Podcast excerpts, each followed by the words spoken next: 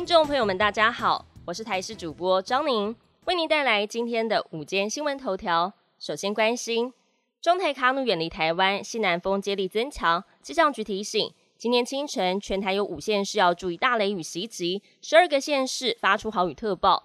中南部山区有剧烈豪雨发生，要注意雷击及强阵风；山区则是要慎防坍方、落石、土石流和溪水暴涨。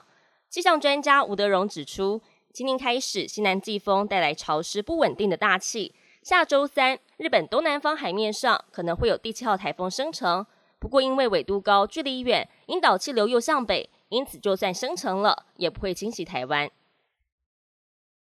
桃园有民众连续两天到中立的中贞市场向摊商购买越南法国面包，食用之后相继出现了腹泻、呕吐、发烧等症状。截至到四号晚间，累计六十人通报食物中毒。经过卫生局派人稽查，发现冷冻冰箱温度不足，有病媒踪迹。作业人员佩戴饰品，食材没有落实离地以及覆盖等十四项缺失，已经勒令即刻停业，现场也裁剪送样。要是情节重大，将移送地检署侦办。夏天到了，很多人都会去玩水，但是要注意环境到底安不安全。根据审计部最新出炉的中央政府总决算审核报告，离岸流是海域溺水主因。台湾本岛海岸总共有四十六处海滩是离岸流发生的热区，经套叠四十六处离岸流海滩以及消防机关水域救援统计资料。二零一四年到二零二一年，离岸流热区海滩水域总共救援两百三十五次，以四草海滩三十四人次最多，其次是关系平台海滩、黄金海岸，还有外澳及渔光岛海滩。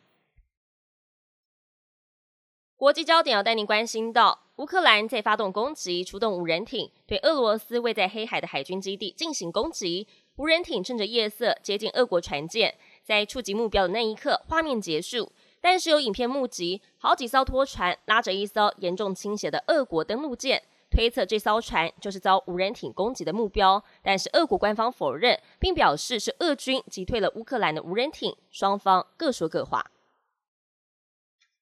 世界海洋温度在这一周创下了历史新高纪录。根据欧洲联盟气候观测站的数据显示。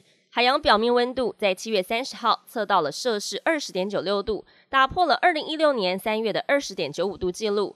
美国国家海洋暨大气总署最近这几个月也记录到类似趋势，海洋表面均温在今年四月四号创下了摄氏二十一点零六度的新高纪录。而这样子的现象也加深人们对地球气候、海洋生物和沿海社区连锁反应的忧虑。本节新闻由台视新闻制作，感谢您的收听。更多新闻内容，请持续锁定台视新闻与台视 YouTube 频道。